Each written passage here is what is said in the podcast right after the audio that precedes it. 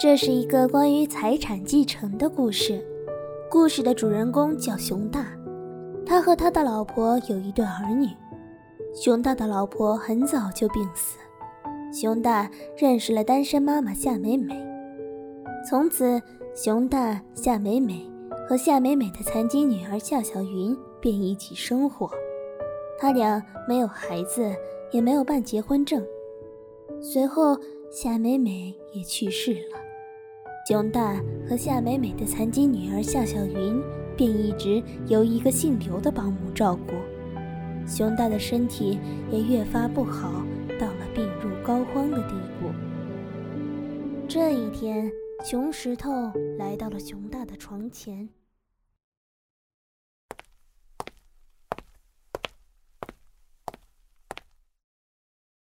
爸，我看你这两年身体也不太好了，要不早点写个遗嘱吧，把财产分分。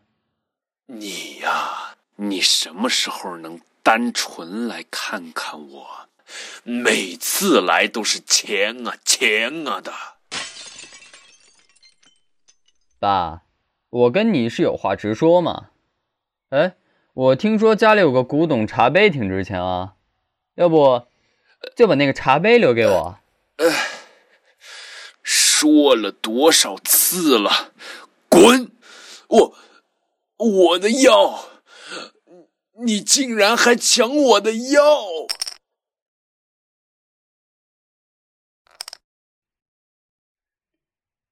爸，这是你的遗嘱，你签个名，我就把药给你，怎么样？遗嘱要我死后把古董留给你，你想得美！我不签，不签。你不签，就别想要手上的药！你混账东西！呃呃，你到底签不签？我签，我签！你把药给我，我就签。少废话，你先签，我再给你药。好，哼，老头儿，早听话不就完了吗？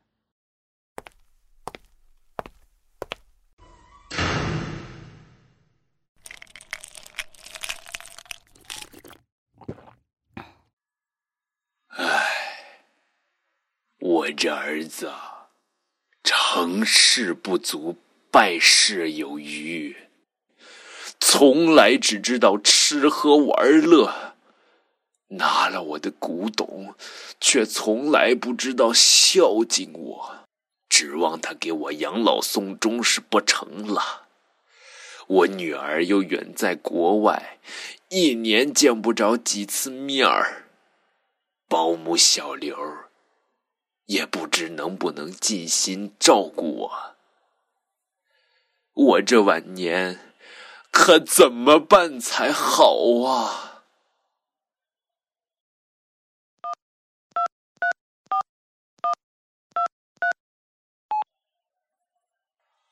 喂，小刘啊，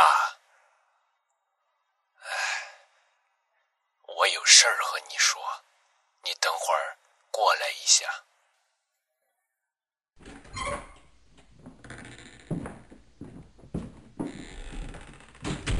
熊先生，你有事找我？小刘啊，我知道你从农村来，挣口饭吃不容易。你这人呐，总让我觉得很亲切，像我女儿在照顾我。你这两年这么用心，比我那两个儿女对我还好，我都看在眼里。我就担心你以后找别的东家不照顾我了。趁我现在还没老糊涂，也想学学人家，和你签个协议。签了这个协议后，你只用安心照顾我。我死了，你帮我料理完后事儿，就分百分之二十的遗产给你，你看行不行啊？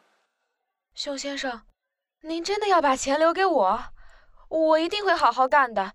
签的这个协议什么的我也不懂，但我以前听别人说，签这个协议最好找公证处公证一下，免得日后亲人不承认，麻烦着呢。行，那等我身体好点儿，咱们就去公证处。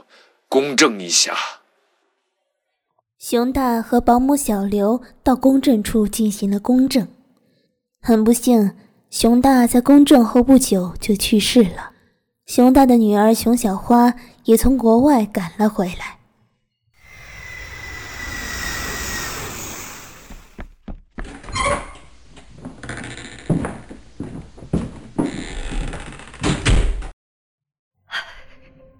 终于从国外赶回来了，还是没能见上爸爸最后一面呢，是我不孝啊！妹妹，哎呦，你可回来了！爸的丧事办的差不多了，就是这遗产。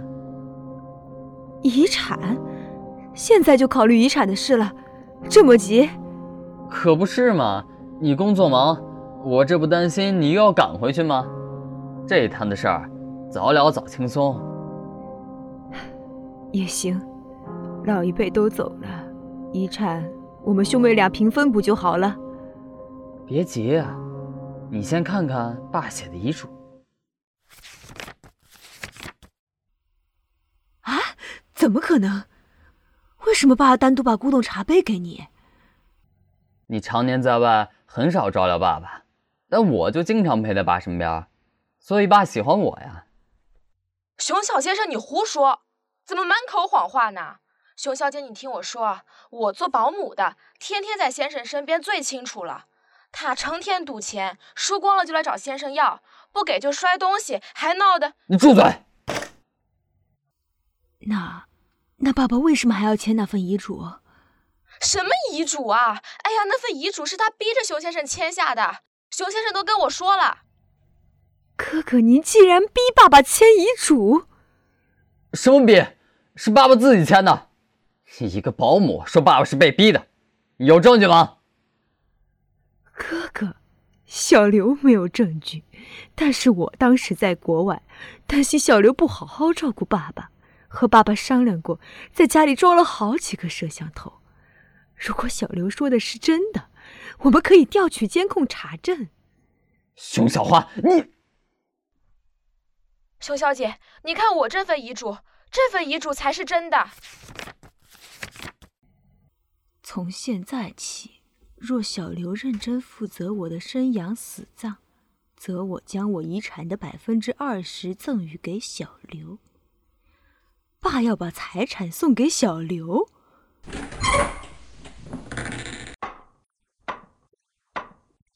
等等，我也要求继承。我妈妈是夏美美。她是熊大的同居妻子，而且你们看，我是残疾人，我收入太少了，我很需要这笔遗产。啊，夏小云，爸爸已经很照顾你了，遗产都是我和妹妹的，你凭什么来掺和？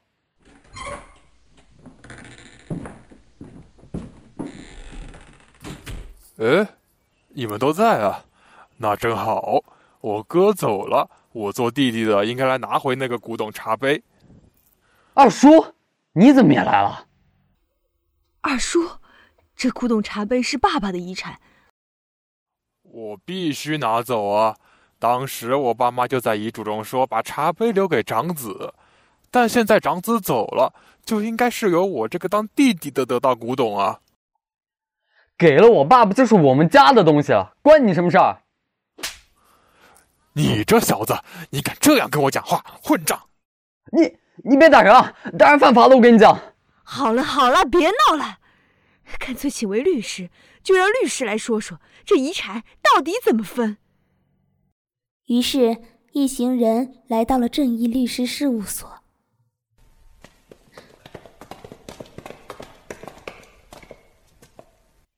你们好，我是律师真聪明，你们的情况我将一一说明。熊二先生，你为什么请求继承熊先生的遗产？古董茶杯是爸妈传下来的，大哥去世了，当然应该轮到我。你们哥俩的父母在遗嘱中明确把古董给了熊大，所以古董就是你哥哥的。在遗嘱之外，根据民法典第一千一百二十七条，继承开始后，由第一顺序继承人继承，第二顺序继承人不继承。因而，你身为熊大的弟弟，是第二顺序继承人。在有第一顺序继承人及熊大的子女继承的情况下，并没有权利参与继承你哥哥的遗产。怎，怎么会这样？夏小云，你为什么要求继承熊先生的遗产？我的母亲和熊大是同居夫妻，而且我残疾了，应该分给我部分财产。夏小云。你妈妈夏美美和熊大是同居关系，并没有形成法律保护的婚姻关系，而你又不是熊大的亲生女儿，还因残疾没有赡养熊大的能力，所以不具备财产继承的权利。小刘，你为什么要求继承熊先生的遗产？律师，我有熊先生的遗嘱，熊先生说只要我好好照顾他，就可以分到百分之二十的遗产。您看，遗嘱就在这儿。嗯，小刘，你出具的遗嘱经公证处公证，确实具有法律效力，你也尽到了规定的义务，所以你可以得到百分之二十的财产。谢谢律师。甄律师，甄律师，我，我，我总有继承权吗？我是熊大的儿子。熊石头，你确实是熊大的儿子，但是你涉嫌胁迫你父亲签下遗嘱，可能构成犯罪。这样不孝的行为也不会得到法律的认可。若是你胁迫熊先生签下遗嘱的行为成立，你的那份遗嘱将无效。同时，你没有丝毫的悔改行为，熊大先生也未在公证遗嘱中将你确立为继承人，你将丧失继承权。你，你这么说有法律依据吗？有证据吗？当然有，民法典于第一千一百四十三条规定了，遗嘱必须表示遗嘱人的真实意思。受欺诈、胁迫所立的遗嘱无效。同时，于民法典第一千一百二十五条第五款规定，继承人以欺诈、胁迫手段迫使或者妨碍被继承人设立、变更或者撤回遗嘱，情节严重的，丧失继承权。至于证据，你的妹妹熊小花已经将视频资料送往鉴定机构鉴定了，很快就会有结果。我怎么连一半都分不到了？什么都没有了。熊小花，你是熊大的女儿，法定第一顺序继承人，你将获得你父亲剩下百分之八十的遗产。但是我建议你适当的把遗产分一些给残疾人夏小云，照顾弱势群体。同时建议你，若是熊石头有所悔改，也可以适当的分一些给他。好的，我明白了，谢谢您，甄律师。妹妹，妹妹，我真的悔改了。妹妹，你听我说，小花。你看我一个残疾人也不容易。我们这边建议各位当事人尽量协商解决，如果协商不成，也可以选择诉讼的手段。熊小姐、刘小姐，我很乐意为你们提供全程的法律服务。复旦大学学生法律援助中心、复旦大学留声社联合出品，喜马拉雅平台。普法广播剧第五期，感谢听众朋友们的收听，期待与您下期再见。